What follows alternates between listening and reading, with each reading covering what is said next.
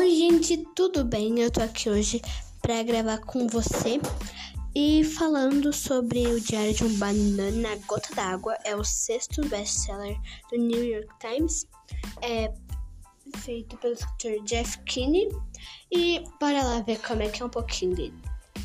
Greg não toma jeito mesmo, e a cada dia se envolve em mais confusão. O difícil é fazer seu pai engolir esse talento, entre aspas, de, de Greg para se, para se meter em situações embaraçosas. Ele já está por aqui com o garoto e para botar algum juízo na cabeça dele. Frank Heffley tenta de tudo um pouco.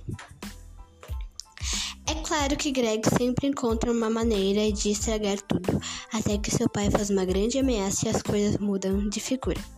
Qual será a gota d'água que vai fazer que vai fazer a paciência de Frank transbordar dessa vez?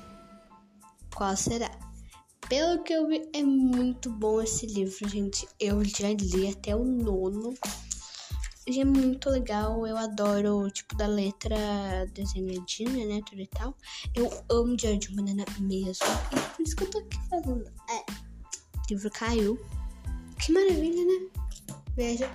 Até o próximo episódio, que agora pouco. Até daqui a pouco.